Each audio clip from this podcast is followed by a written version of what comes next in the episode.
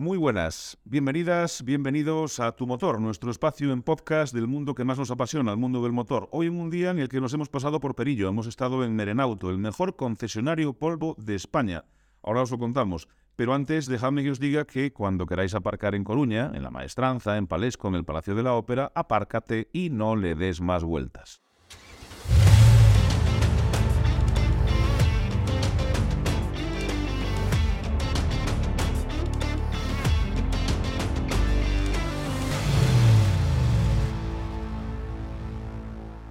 Pues vamos a comenzar. Vamos a comenzar. Se cumplen 100 días más o menos desde la llegada de la nueva directiva de la Federación Gallega de Automovilismo, con sus luces, con sus sombras, y hablaremos un poco de todo lo que ha ocurrido en este tiempo.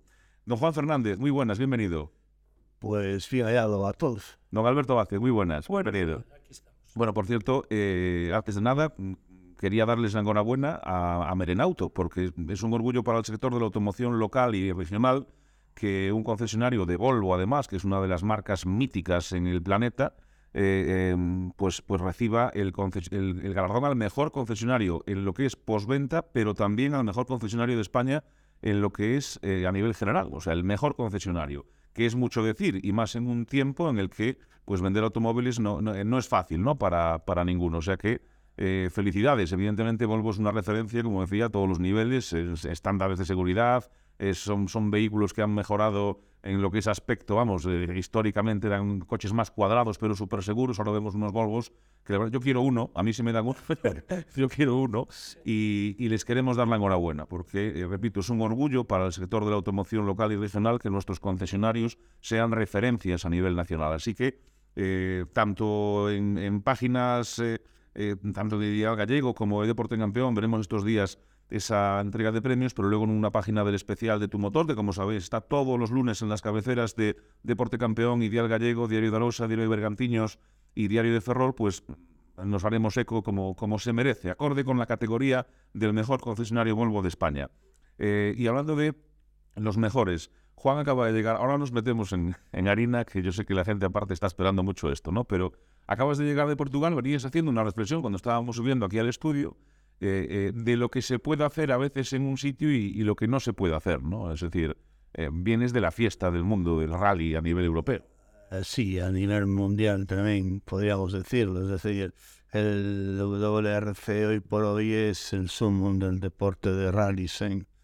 Bueno, a todos los amantes y a todos los amigos de los rallies, pues siempre hay voces discrepantes, eh, algunas con cierta autoridad para hablar, otras no tanto, pero en fin, eh, después podríamos incluso hablar de hacia dónde vamos, la tendencia en los híbridos, que si cada día menos marcas, que si ahora eh, se está rumoreando de que se quieren aquilatar costes para que puedan entrar eh, más visto el éxito de los eh, VRC2 que quieren ampliar el abanico, que no solo haya tres marcas compitiendo, que volvamos a un tiempo donde pueda haber cinco o seis marcas, pero bueno, eso es una, un poco la política de marca, cada uno eh, lleva la directriz de fábrica donde quiere. Los míticos Lancia en su momento eran estandarte y bandera para todo aquel que se quería como el coche de regreso. Hoy en día el Lancia ha quedado pues como vestigio de vehículos con confort, con clase, con cierto caché, pero de deportividad, bueno, los nostálgicos seguimos todavía hablando del, del y del S4 y del 037 y del Stratos y del Fulvia. En fin, eh, no, vamos, no vamos a aburrir a los, no vamos a aburrir a la clientela con eh, bueno, con las ensoñaciones aquí de los veteranos del automóvil porque los aburriríamos, ¿no? Pero bueno, a todo el mundo. Pero bueno, lo que, retomando un poquito lo que me comentabas, eh, a ver, siempre hemos estado hablando de las posibilidades que podría tener Galicia de poder llegar a tener o albergar un Raiga Metal eh, bueno, hay que ser prácticos. Es decir, si bien a nivel carretera, a nivel logística, a nivel capacidad de montaje y organización, creo que contamos con organizadores contrastados, contamos con oficiales con una gran experiencia y tenemos eh, los mimbres para poder hacer una prueba de este tipo. Tenemos que ser consecuentes y no contamos ni con el soporte económico. Hablan de que Portugal cuesta 11 millones eh, a ver dónde lo sacamos. Eh, y muy triste con las necesidades que puede tener Galicia en otros aspectos. Gastarnos 11 millones en una Sí, es una realidad. Eso por un lado. Después, en la infraestructura propia, eh, no hay más que ver todo el que haya ido y se ha acercado a Exponor, Matosiño se habrá dado cuenta eh, lo que allí se mueve. Es decir, todo Exponor, todo Exponor, recálculo de todo, porque para que los que hayan estado y se hagan una idea, para mí ese recinto ferial referencia de todo el bueno, no digo de toda la península ibérica porque ahí está IFEMA, en fin, pero está la Feria de Barcelona que tiene grandes exposiciones, pero Exponor tiene miles y miles de metros cuadrados allí, todos a disposición de rally. Eh, no solo Exponor, los accesos, los alrededores, es decir, Exponor había que circunvalar, la avenida principal de acceso estaba reservada exclusivamente para eh, uso del rally. Eh, el despliegue, el montaje que realizó la policía local de Porto, el Concello de Porto, bueno, ya por no hablar de, del despliegue que hace la Guardia Nacional Republicana, eh, que después hay la cierta polémica de que si cobra, que si no cobra, que si parece que el coste del despliegue de los guardiñas, en tono coloquial, como lo solemos llamar, ha costado este año 600.000 euros, y tú dices, joder, sí, con 600.000 euros eh, tengo yo el presupuesto del Terra de Agua asegurado por 10 años. Claro. Entonces, y solo la cosa de guardiñas. Y después es que, pues está la crítica comparativa, no, es que, claro, los guardiñas lo hacen de una manera, aquí la Guardia Civil, no, no. No, no, no, no, no nos confundamos. Guardiñas y Guardia Civil cumplen con su cometido, que es la regula del tráfico y velar por el orden público. No cargamos las cintas donde no debemos. A lo mejor es el comportamiento eh, propio nuestro que nos hace. Después, yo leía un, muy buen piloto y, al que tengo un cariño bestial. Uh, tremendo. El otro día en redes, pues Sergio Vallejo hace un comentario precisamente sobre, sobre el tema. Os sentís un poco aborregados o adocenados porque realmente los aficionados hemos dejado de vivir en libertad los rallies y ahora vamos a donde nos manda. Sí, es cierto. Eh, nos encajonan en una serie de zonas especiales, punto.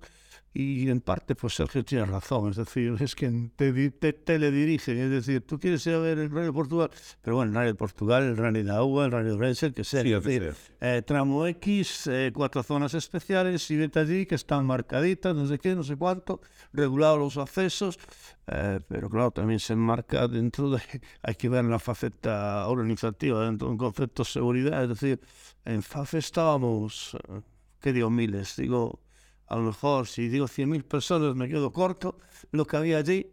Y, evidentemente cuidar de todo aquello implica un trabajo logístico, un trabajo de ordenación, un trabajo que no es eh, viable. Yo, todos tenemos en la retina las imágenes del Portugal de hace unos años con la gente apartándose al paso de los coches, pues ni tanto ni tampoco. Es decir, a lo mejor quizá haga falta algo de más manga ancha en cuanto a, a temas esos, no es factible ni permisible hacer esperar a la gente seis horas para poder hacer, acceder a un tramo. Acceder. Después búscate en la vida, que tienes que aparcar a cinco o seis kilómetros y caminar, ¿no? Aquellos que tienen la suerte de gozar de un eh, Rally Pass o, comprarlo, pues eh, tienen más facilidades para el oficial de a pie, que no se quiere gastar el dinero. Eh, bueno, el que va con lo opuesto, porque a veces la afición puede incluso más que tus posibilidades pues tienes que, bueno, pues limitarte a estas cosas. O bien disponer de una moto de trial o de enduro, o de un terreno en buenas condiciones y, bueno, pues meterte al monte. Es lo que te queda. Con un turismo normal, pues eh, no te queda más otra que seguir las indicaciones, eh, quedarte en medio de los atascos, o la alternativa no ir y mirarlo a través de, de la televisión oficial, que apuntaba Sergio precisamente muy... Uh, con mucho criterio que oh, parece como si los promotores del Mundial sea lo que buscan en cierta manera de que la gente paguemos el abono, lo vemos en la tele y no nos desplacemos. No lo dudes también, ¿eh? o sea, eso seguro. También tiene su razón, pero también te digo una cosa, eh, yo creo que los organizadores, no el promotor, vamos a distinguir promotor y organizador. El promotor es el que tiene los derechos y si tú quieres el campeonato, pagas y pasas por caja y él decide dónde va y dónde no va. Ahora el organizador cuando monte la prueba, yo eh, solamente le recordaría a todos los que se inclinan a pensar de esa manera los esfuerzos que ha hecho Portugal para recuperar el rey de Portugal después del impasse. ¿Y por qué? Porque si es cierta la cifra de 11 millones de euros que ha costado el de Portugal este año, o el presupuesto que tenían, eh, multiplicarlo tranquilamente por 10 es la repercusión económica que ha tenido para la zona norte de Portugal la presencia del Rally de Portugal. No, sin duda, sin duda. Entonces, un organizador es consciente, un organizador y las entidades deportivas y gobernativas tienen muy claro de que eso no es un gasto, es una inversión. Invierto 11 millones porque sé que la zona y nosotros vamos a recuperarlos con creces. Y cuando digo nosotros, pongo el plano de vista del gobierno local, pues a las juntas de freguesía, el ayuntamiento de Oporto, eh, ¿Cuánto habrán puesto para el radio? Un millón. Eh, ¿Cuánto va a recaudar impuestos o cuánto en impuestos Oporto eh, de los nueve, diez días que ha estado la caravana del WRF en Portugal a través de la cuota de visitante por habitaciones en hotel, de los impuestos al carburante, de los impuestos directos o indirectos que se hayan reflejado en las facturas de la gente que hemos vivido estos días allí, que hemos gastado y pagado, ¿vale? Eh, ya sé después que hay muchos españoles que van eh, un día o dos días y llenan en Tui porque está a 1,297 la gasolina y Portugal está a 1,6. Pero bueno, esos son de ida y de paso. Pero seguro que se han tomado una cervecita. Vale, una cervecita, por Dios que digo yo, alcohol no. Eh, una agüita, un refresquito, han comido, han tal, han pagado un ticket, un no sé qué. Eh, es dinero, es dinero. Es dinero. Entonces a esos miles de personas que han ido al rey de Portugal, a cada uno le pones de media pues 20 eh, euritos de gasto, ya no digo más, estamos hablando de muchos miles de euros de reversión. Eh, ya no te digo nada lo que se han gastado los medios de comunicación, lo que se han gastado los equipos. Entonces, eso es, eh, en fin, en ese sentido, no creo que los organizadores eh, quieran dejarle toda la tostada a su criterio por el promotor sería precioso, es decir, en los tramos nada de gente, todos a pagar la cuota a ver la televisión. Cámaras por todas partes, seguimiento de cada sí, que lo hace muy bien desde todo. Sí, eh, pero tiene un problema, y es que una vez que pasan los WRC2, olvídate. Es decir, y un rally no tiene 20 coches nada más, tiene 60, tiene 70, 80 coches que son los que nutren la parrilla. Mucha gente en la que están las cunetas eh, no va a haber solo que también los eh, grandes tenores del campeonato, van a ver también a su amigo, a su conocido, al líder local, a un Armindo Araújo, un Teodosio, eh, nosotros pues a los nuestros, a Nueva, etcétera, etcétera, esa gente que estaba ahí, vale, nuestro amigo Diego Ruilova que hacía los oficios del coche cero, pero bueno, estaba Cachón. Y por supuesto los gallegos sacamos pecho y con orgullo porque Mauro Barreiros ha subido al cajón, acompañado a Sordo y no nos olvidemos de Diego Vallejo, el resultado que ha hecho en el asiento derecha de Marquito Bulacia, que por cierto, ya que hablamos de Marquito Bulacia, eh, para mí el salto más espectacular, más largo, más alto, ya no digo más ancho porque todos los coches más o menos tienen, pero impresionante Marquito Bulacia con Diego Vallejo a la derecha, que si examinamos los 20 primeros de la clasificación, probablemente Galicia sea el país con más representantes ahí. Sí, sí, es un orgullo. La verdad es un orgullo. Eh, demuestra lo que somos. Por eso también muchas veces decimos que pena no tener esa, esa opción, esa posibilidad. Eh, sí, pero insisto, hay que ser realistas. Es decir, después de la parafada de, que, nos ha alargado, mm, me cojo la aspirina, ya me callo para el programa.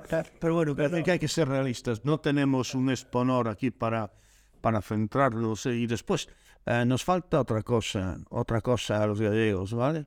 Eh, nosotros somos el reino del minifundismo, ¿vale? Aquí es imposible, lo digo yo, ¿eh? y que alguien venga a contradecirme, es imposible que nos podamos poner de acuerdo tirios y troyanos para poder hacer un rally común porque cada uno va a tirar por, por, su interés. Cada uno por su castro. Sí, señor. Estamos cada uno por castro celtas, sí, señor. Y estamos, el castro mío está a 5 metros del tuyo, haría falta una canalización para llevar agua por el medio, pero tú quieres que vaya pegado a tuyo y que pegado a mí, y al final el agua no pasa.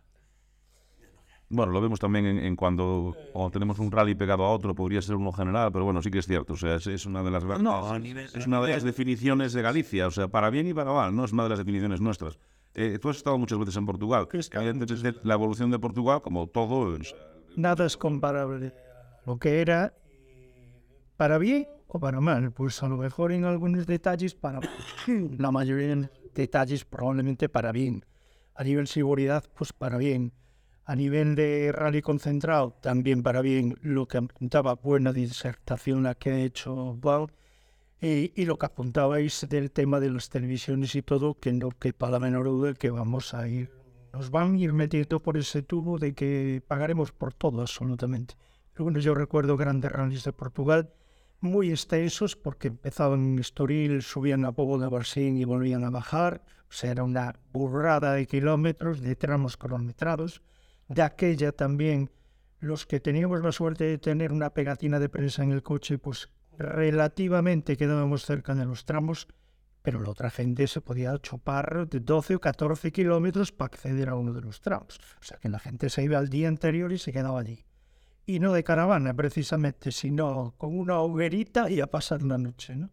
Pero nada es comparable, todo ha evolucionado, los coches ya ni te quiero decir, y efectivamente eh, no tiene comparación con lo, lo de hoy en día corren mucho, ¿verdad, Juan? Lo que pasa es que no da la sensación que daba antiguamente de lo que corrían pues un Carlos Sainz, un Luis Moya, un Choca Cancún, un Didi Uriol. Pero hoy hay que tener en cuenta que los coches de World Rally Car son unos aparatos que es impresionante cuando tú lo puedes decir mejor. Tecnología pura y dura. Ya lo eran antes, una ahora. Pasada, una pasada. Lo que pasa es que luego al final eh, eh, sí, sí que es cierto que vas a los rallies ahora y grandes rallies y parece que cuando vienen estos coches parece que, que te falta algo, ¿no? ¿Cuáles son los más veteranos? Debe ser el ruido, el motor, el olor, no lo sé, pero parece que falta algo, aún siendo, bueno, una, auténtica maravilla. Hablábamos antes de evolución. Bueno, y enhorabuena a toda la, gente gallega que ha estado en Portugal y que lo ha hecho muy bien, porque muchas veces también eh, nos quedamos con los nombres, pero nos olvidamos de todo lo que hay detrás, ¿no? Equipos, eh, apoyos, ayudas, información, y enhorabuena a todos. Bueno, permíteme, Sí, sí. un chapó para Dani Sordo, ¿eh? Sí, El segundo, cuidado, y hace pues muy pocos rallies del mundial. Y, y, y, y con, con Manu, y con el Lo copia al lado. Sí, señor. Hablando de, de, evolución, vamos a cambiar de tercio, vamos a cambiar de tramo y hoy sal, sal, salimos del control stop y vamos a otro tramo. ¿Qué es la Federación Gallega? Se cumplen 100 años del cambio de... 100 años, perdón. 10 días. Guías. Si fueran 100 años estaría, pues entonces hecho 40 corral. Tampoco... No, no, pronto pasan. ¿eh? O sea, ese, ese sería un poquito más, un poquito más. 100 días. ¿Cuál es vuestra valoración de, de este cambio de estos primeros 100 días? Eh, yo sí tengo que dar, definirlo en una sola palabra. Eh, yo diría los 100 días de incumplimiento. Sería mi definición lacónica, ¿no? Es decir, ayer eh, empecé a rebuscar papeles y al final eh, yo mismo me cansé. Dije, ah, no merece la pena, aunque sí lo merezca. Y es algo que los que estamos en medios de comunicación o tenemos la dicha y la fortuna de que nos deis este, este balcón desde el que exprimir ideas y echarlas así al viento, ¿no? tenemos la obligación en el resto de, de besaros, de daros nuestra opinión. Eh, errónea o acertada, es simplemente una opinión. Yo creo que no hemos avanzado nada. Es decir, estamos exactamente igual que estábamos, o peor. Y, o peor. O, peor, sí. O peor. Entonces, o, o, peor. Yo, cuando digo peor, eh, digo porque todos teníamos unas expectativas eh, generadas con respecto al cambio de federación.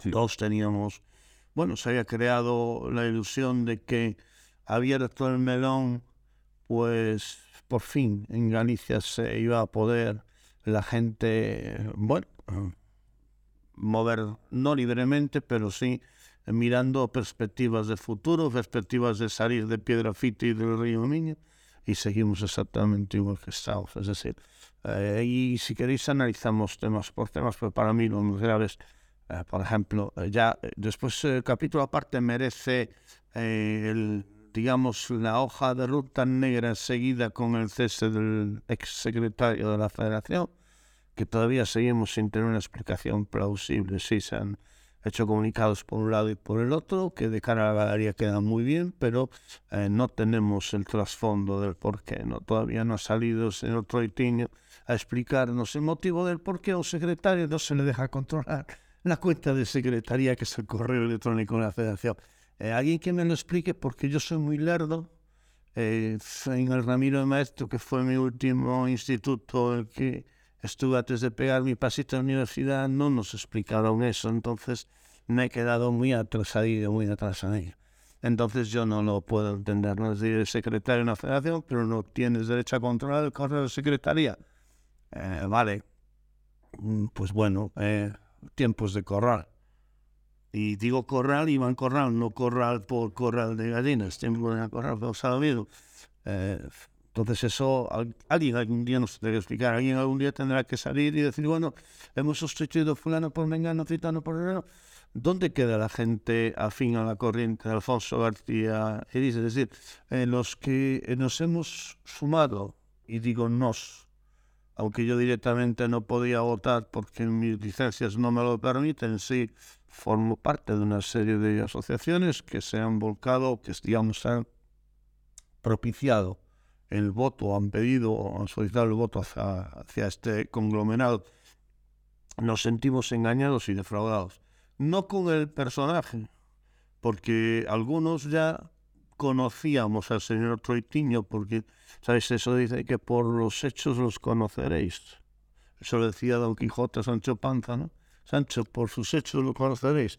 Bueno, pues ese señor, en fin, tiene una trayectoria organizativa en el cocido francamente bueno. Lleva en el cocido unas cotas bastante buenas de organización, pero sí, eh, todos conocemos sus tejemanejes en la capital del reino para situar el cocido en detrimento de otra de alguna de las otras pruebas que en Galicia en ese momento estaban situadas dentro del panorama nacional. Eh, eso es eh, el trabajo barriajero, barrio bajero de Palacio, es decir, eh, tú tienes que estar por tus méritos, no moviendo la silla a los demás, evitando ser trepa o algo que no se dio en este caso y vamos a dejarlo también a un lado, vamos a ir a hechos concretos. Programa electoral de Renova FGA, que están a bombo y platillo, se nos vendió a los aficionados y a los federados en Galicia, un programa de unión, de cohesión.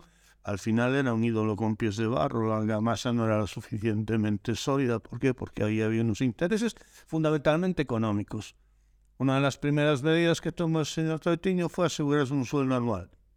Con lo cual estoy de acuerdo, cuidado. Yo también, pero bueno. Vale, cuidado. Y sobre todo porque, en teoría y sobre el papel, era ir venía cobrando menos dinero que cobraba Corral. Y a mí eso no me vale la referencia de otra persona. Yo puedo considerar que mi trabajo vale 40.000 y Alberto considera que ese mismo trabajo hecho por él vale 50.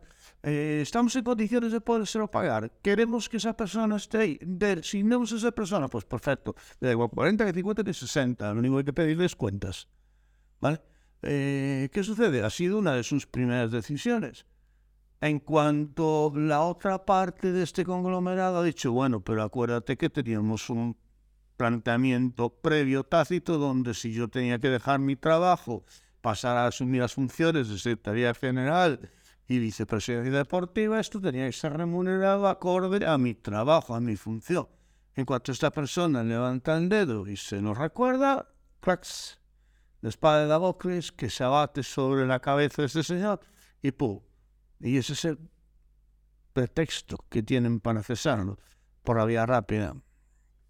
Bueno, pues eh, uno de los argumentos que dice es que afecta gravemente al planteamiento económico de la federación. A ver, amigo, pero si yo teníais planificado, planeado y pactado previamente, ¿cómo puedes venir ahora que tienes ya la sartén por el mango a decir que donde dije digo, digo Diego?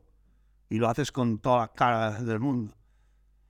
Insisto que no le doy la razón ni a uno ni a otro, pero que estamos juzgando las actuaciones en Sí, sí, sí. No, no, juzgamos la calidad de las personas, ni, juzgamos, juzgamos las actuaciones que se han, que se han ido llevando a cabo, eh, eh, y, esa es una de ellas. Otra de ellas también es el tema del local, otra de ellas también es el tema de las licencias. claro. Seguimos sin un acuerdo sobre licencias y ahora ya no se habla tanto de quitando cuatro o cinco medios puntualmente y en algún otro corrillo el caso es que el tema licencias solo ha habido un único y exclusivo perjudicado, el federado. El señor Tritiño sigue llenándose los bolsillos, el señor Aviñó sigue llenándose los bolsillos. Y tú, Alberto, Ares, Pepito Pérez, de la escudería Bush, no sé qué, pasando por cajas en quieres hacer. ¿Quieres eh, tener representación a nivel eh, nacional y local? Porque en nuestro país, en Galicia, Hay un campeonato autonómico que te exige tener licencia autonómica, si no, no puntúas. Y tú resulta que tienes dos pilotos, uno que por su planteamiento, tiempo, dinero, lo que sea, solo puede hacer el campeonato autonómico, y cambio tienes otro piloto que quiere salir, pues hacer el campeonato de autocross. Pues como concursante ya tienes que pasar por caja dos veces. Para. Es tremendo. Para. Punto uno. El propio piloto saca las dos licencias. El copiloto de mi historia. El oficial que tiene la suerte, y voy, en este caso voy a decir la suerte, de poder actuar en Galicia y poder actuar en Galicia en una prueba nacional, pasa por caja dos veces. Señores, como si se. Las dos y, esto, y esto es simplemente un problema de a ver quién la tiene más larga. Y que me perdonen por la expresión, pero es que es así. No hay vuelta de hoja, es un tema económico, es un tema de entendimiento. Nadie quiere reducir. A ver, si presumíamos de que teníamos cash suficiente, haz un presupuesto, haz un planteamiento. Es decir, tú no te puedes tirar a pretender perseguir el estar como presidente de una federación sin tener un presupuesto previo, sin tener más o menos una ordenación de ingresos más o menos eh, aleatoria y una ordenación de gastos. Eh, tú tienes que saber hasta dónde puedes llegar. Que yo entiendo que en enero, febrero no lo tengas porque no sabes en ideas, pero a nivel de marzo tú ya sabes lo que has ingresado y lo que te queda por ingresar por derechos, por permisos, por y sabes hasta dónde puedes llegar. Yo no digo que este primer año cojamos y demos dos por uno, porque igual probablemente no podamos. Pero lo que sí podemos es tener una rebaja sustancial, ¿vale? Y eso no se ha hecho. No se ha hecho y lo único que se han hecho han sido reuniones en el cual y tú más, y tú más, y tú más, y bla, bla, bla, bla, bla, bla, bla, bla, y a todos nos han dejado con la miel en los labios.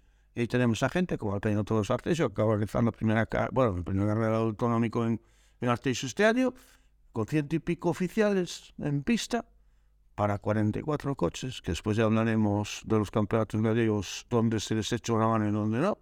Pero bueno, 44 coches, pero el tema es 100 oficiales en pista.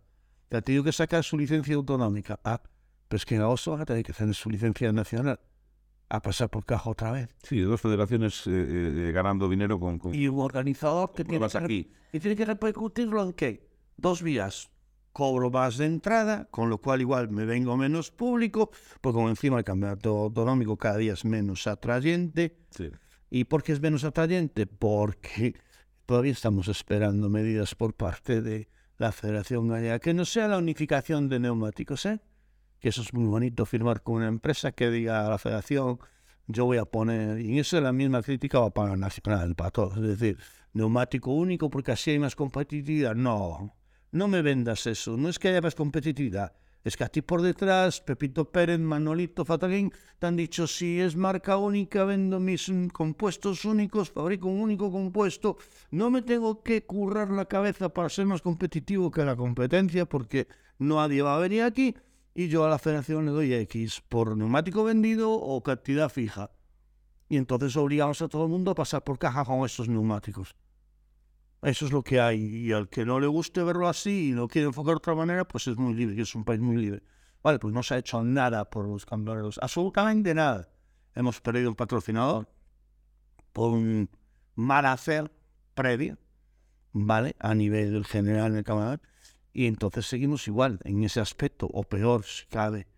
Eh, a nivel local, mmm, amigos, las premisas era intentar llevar eh, la, la, premisa era quitarlo de Carballino, Donense, perfecto, ya tenías que quitarlo porque el anterior presidente eh, te cogió, te trincó las llaves, quitó los carteles y se llevó hasta los enchufes. Los enchufes no, porque el local de ahí que alquilarlo, pero es que te ha dejado compuesto y sin novia. No te quedó más remedio que buscarte la vida. Pero es que nos hemos apresurado a tener un local ya. ¿En dónde? En la ¿En dónde? A ver, ¿en dónde, perdona? En la LIN. Ah, de Troitiños de Carvalho. De la LIN. Batch Dalí, perfecto. Justo lo que no queríamos. Es decir, intentábamos poner una eh, sede que sea eh, equidistante dentro de lo posible a todos los federados. pero que sea... También está en el centro de Galicia, pero lo lógico era Santiago. Sí, no, y Arfur también. Lógico era Santiago. Vale, pero la cuestión no es esa. La cuestión es dónde está el centro de poder decisorio a nivel deportivo, económico, administrativo en la comunidad autónoma de Galicia, el Reino de Galicia, el país gallego, está en Santiago. Además, ¿Y la dónde tienen que estar todas las federaciones? Pues en Santiago. Pues vale, me dirás que hay excepciones, sí. Bueno, alguna que por tradición, sí, pero está... Sí, hombre, por parte de competidores norte-sur, federaciones en Coruña, federaciones en Vigo. Pero bueno, la lógica aplastante es Santiago por Automovilismo no tenemos capacidad para tener 24 federaciones y 24 subsedes. Hay que tener una exclusivamente porque es la que vamos a hacer. Manera de aquilatar gastos, con si no lo la Junta. Se ha negociado. Mm, Yo quiero que el secretario me lo diga aquí, a la cara, diga, sí, lo he negociado. Tal día he estado con este señor, tal día con este, tal día con este, no, este. No va a poder hacerlo. ¿Vale? Porque no le ha interesado, porque lo tiene el lanín, que coño, ay, viste, seguro que va a pasar dietas y gastos y lo demás, eh, estás muy libre, no te Es la primera. O sea, entonces, seguimos dando pasos atrás en las premisas electorales que se trataba de unir, eh, alcanzar acuerdos, mirar hacia adelante. Estamos mirando hacia atrás, hacia atrás, hacia atrás. Hemos cambiado Carvariño, Orense por Larín. Yo recuerdo una vez que hablaba con Alberto, eh, antes de entrar a un podcast también, estábamos pues, hablando un poco de todo y tal, antes de- del cambio en la federación.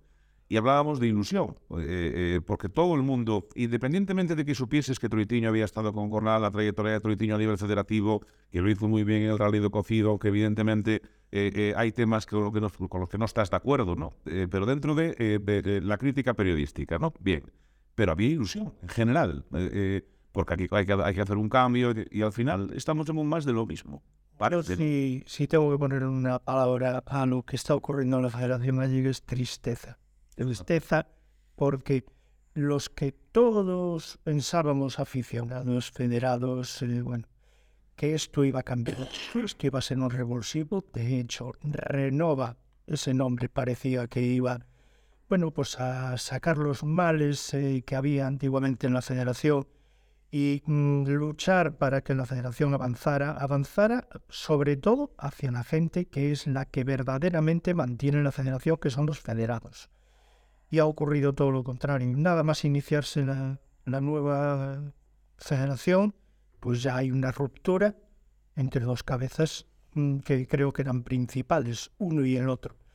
Pero es que además la palabra renova yo la cambiaría ahora mismo por malnova. O sea, Iván Corral tiene que estar, bueno, iba a decir una Fumando un puro. porque otro vendrá que bueno mará. Es que es un refrán que no falla, absolutamente para nada. Pero es que es tan difícil, señor Troitiño, es tan difícil poner las cosas claras, dar la cara, poner las cuentas como tienen que ponerse. O sea, es que no es nada eh, complicado. Y yo creo que se- solamente con hacer eso ya tendría un punto de inicio Sí, bastante, bastante importante para decir, bueno, a ver, vamos a ver el segundo paso por dónde va. Pero no, todo lo contrario.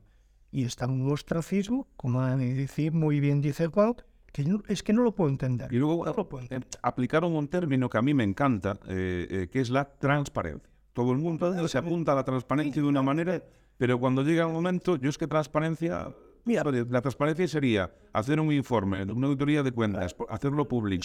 Y me sigas esperando por esa detalle que teóricamente ya sé en vídeos que Pero es que, pero es que además apuntaba Juan, 42.000 euros de sueldo, perfecto. A mí me das las cuentas, si te los mereces, porque de verdad gestión veras? fenomenalmente el tema, pues obviamente tienes que estar bien pagado. Un tío bien pagado, hay que exigirle. Coño, pero eso de que yo lo primero que me cuelgo son 42.000 y aún no sé ni lo que hay en caja, a mí me desencaja. Luego había otra, otro tema también, que es el, el hecho de que esa candidatura conjunta se suman muchos esfuerzos. eh, que luego, luego está el- el- lo que ocurre con, con Alfonso García Iriz, ¿no? O sea, el, cese, digamos. Y todo lo que puede venir. Porque es decir, aquí te puedes encontrar con una moción de censura pasado mañana. Efectivo. Sí, sí, efectiva. Desde el día 8 de febrero que se tomó posesión, el 8 de agosto se cumplen seis meses y a partir de ahí eh, se puede plantear una moción de censura a la actual junta directiva y que conste eh, las pocas informaciones que yo tengo, algo se está mediando. Seguro, Vale. seguro. porque hay un descontento generalizado. Es decir, y lo hemos examinado aquí, es decir, tú coges los asambleístas a la Federación Gallega de Autonomía en ese momento, hay nueve votos que no los tiene ni Eiri ni los tiene Troitiño, que son eh, gente afín en su momento al, al señor Corral y que siguen estando ahí. que Han sido pulsados Y estarán reafirmados en sus Miraos, y esta, esta gente, yo sí soy eh, afín al señor al, al Corral, eh, pues yo estaría, eh, estaré ahí esperando y votaré en conciencia lo que yo quiera. Esto me gusta, esto no me gusta, aquí te torpedeo, aquí no, aquí lo que sea. Pero llegado el momento de la moción de censura, eh, ¿dónde hago más daño? Cargándome al presidente. ¿Cuántos votos tiene la moción de censura? Eh, 30. Necesita los míos, seis times, nueve. Ah, Sí, es que, es que nueve y, y, y siete más ya es la mitad, ¿no? Si, si a lo mejor es de estas. Son 64 asambleístas con la moción de censura. Es eh, en segunda votación mayoría simple. Si no sé. Entonces, bueno, es que el problema también es, es, es que el, el no haber dado pasos hacia adelante puede significar que volvamos a dar pasos hacia atrás. Y yo me quedo también con una cosa. Eh, eh, vosotros sois un poco para mí como los oráculos, ¿no? Y hay uno más, que es Ernesto Rumbo. Yo una vez hablo con Ernesto y le digo, bueno, a ver qué pasa. Y me dice, hay que tener mucha cautela y mucha prudencia con este cambio. Que también lo dijeras tú antes del cambio. Y también lo dijeras tú, Alberto, o sea, los dos. Al final teníais razón. Yo a lo mejor, pues por, mi vehemencia o porque lo veía todo, o porque las he tenido con Corral hace 20 años, ¿no? Que se acordaba de mí, pero bueno, en realidad las tuvimos muy buenas, nos colgaba el teléfono, etcétera, etcétera. Pero eh, eh, yo veía, no sé, con una ilusión de decir, Dios, qué cambio, qué maravilla, por fin. Y toda la gente que llevabais tiempo, que sabéis de esto, decía, ojo, ojo, ojo. Pues eh, Es que conocíamos un poco a Troitiño, es decir, que ahí a mí me da pena. o sea, a mí muchos recién llegan, es decir, eh, Troitiño eh, ha estado a buenas con Iván Corral, mientras Federación San Iván Corral le hacía encargos a Troitiño, sea su empresa, sea él, digamos, mientras sacaba tajada. Vamos a hablar en términos eh, claros. Mientras sacaba tajada, aquí no pasó nada. En el momento en que le han cortado las alas, ese Troitiño se ha convertido de la noche a la mañana del principal opositor de. No ha sido el único, ¿eh? Hay otros casos que no vamos a hablar. eh, Hay, hay muchas escuderías, muchas ocupaciones que cuando les han quitado un poco el maná de echarles una mano en sus planes, y hay que, que no vamos a nombrar, que en su momento se encargaba de hacer normal una selección de automovilismo en el momento y era la persona más fiel. Incluso tenía, bueno, eh, escribía un medio de comunicación y tal, y era el pro Iván Corral a todas luces. ¿Por qué? Porque tenía una parte de sus lentejas asociadas a ese anuario. Cuando el señor Corral decidió que había otro que le ofertaba mejores cosas por el anuario y se lo quitó de la noche a la mañana, se convirtió en uno de los principales ahí desde las diferentes corrientes que propugnaban una alternativa a la federación. ¿vale? Y todos eh, tenemos en la mente quiénes eran y quiénes han sido a lo largo de la trayectoria que ha tenido la Federación Gallega. Entonces el señor Taitín es exactamente igual. Está aquí porque era contra, contra, contra. Entonces no nos vamos a, a y lo que comenté antes, es decir, él ha hecho y ha desarrollado una magnífica labor él y su equipo, porque no que olvidar que sí que siempre es la persona que destaca por encima, pero detrás de un equipo, si no, esto solo no se hace. Entonces se ha hecho un trabajo magnífico, era el cocido, pero insisto, yo me acuerdo un seminario de oficiales realizado en las instalaciones del complejo de la cigüeña en Madrid, a poco desde subir el señor Aviñó a la presidencia federativa, donde el señor presidente de la Federación Gallega actual eh, movía ficha Roma con Santiago, lamiéndole el traserillo al señor Aviñó y al señor Vicente Medina, al señor Juan Esteve, eh, e incluso a alguien que estaba en la junta directiva de la eh, Federación Española en aquel momento, alguien de aquí muy cercano a nosotros, que precisamente se negó en redondo a votar a Troitiño en las elecciones autonómicas, porque él dijo, yo sé de qué va este pergal. Y como sé de qué va este pergal, me niego en absoluto darle mi voto. Pero bueno, más ejemplos tenemos. A ver, aberraciones, las habrá. Sabéis que hace poco se publicó eh, unas declaraciones sobre el Campeonato Gallego de Montaña, de que al final se va a hacer en dos fases las pruebas para realizarse el Campeonato de. Tiene que ver dos fases, una el sábado y otra el domingo. El sábado se hace una tanda de entrenamientos, dos oficiales. El domingo de entrenamientos, dos oficiales. Eh, para poder optar a la prueba tienes que coger un resultado del sábado y un resultado del domingo. Ya no hablamos del mejor porque evidentemente nadie coge su peor resultado. En caso de que tú no puedas eh, realizar o bien la fase del sábado o bien la fase del domingo, puedes tomar en los dos tiempos del sábado o los dos tiempos del domingo más una penalización uh, añadida de 30 segundos para que te puedas optar. Uh, vale, y obligatoriamente tiene que realizarse en fase de dos días para que se pueda realizar. Vale, primer reglamento particular de subida puntuable para el campeonato de Galicia de montaña, publicado ahí, subida apoyo. Nos encontramos con que la carrera se va a hacer absolutamente todo el sábado. Y resulta que el sábado por la mañana el primer programa son dos entrenamientos y uno oficial. Y la del sábado por la tarde sí, entrenamientos y dos oficiales. Mi pregunta es, si fallo los, las dos carreras de la parte B, que en teoría sería el domingo, pero que se hacen el sábado, eh, ¿qué me cuentas que solo tengo una subida oficial el sábado por la mañana? Sí, no, sí, sí. Me... A ver, la primera en la frente, es decir, debuta el campeonato, hacemos una regulación y ya tenemos la primera excepción. Y a todo esto sin ninguna nota aclarativa de por qué se aprueba esta, por esta condición de porque puede decir, bueno, es que resulta que el domingo hay una subida ciclista o hay el sondo caminos o hay la peregrinación a la Virgen de la Roca. Digo algo por decir. Entonces, eso se puede realizar. Entonces, ¿qué tal? Bueno, pues habrá que arbitrar remedios. Eh, vuélvete el sábado a hacer igual de entrenos dos oficiales por la mañana, domingo, una de los oficiales por la tarde y divide eh, fase A, fase B. Vale, y lo realizas. ¿Qué pasa? El único problema que tenemos es que todo aquel que la casque el sábado por la mañana, poco tiempo tiene. Sí, para por la tarde. Tarde. Entonces, a ver, eh, no le aclaramos a los federados, no le aclaramos a nadie resulta que hacemos menos kilómetros, menos subida, pero cobramos la misma inscripción. Aquí no se dan explicaciones, no se dice quién pidió la excepción, el por qué se aprueba la excepción o no, que a mí me parece válido. Lo que hay que intentar es salvar la carrera, ¿no? Pero, coño, empezamos dando eh, hostias en nuestro propio tejado.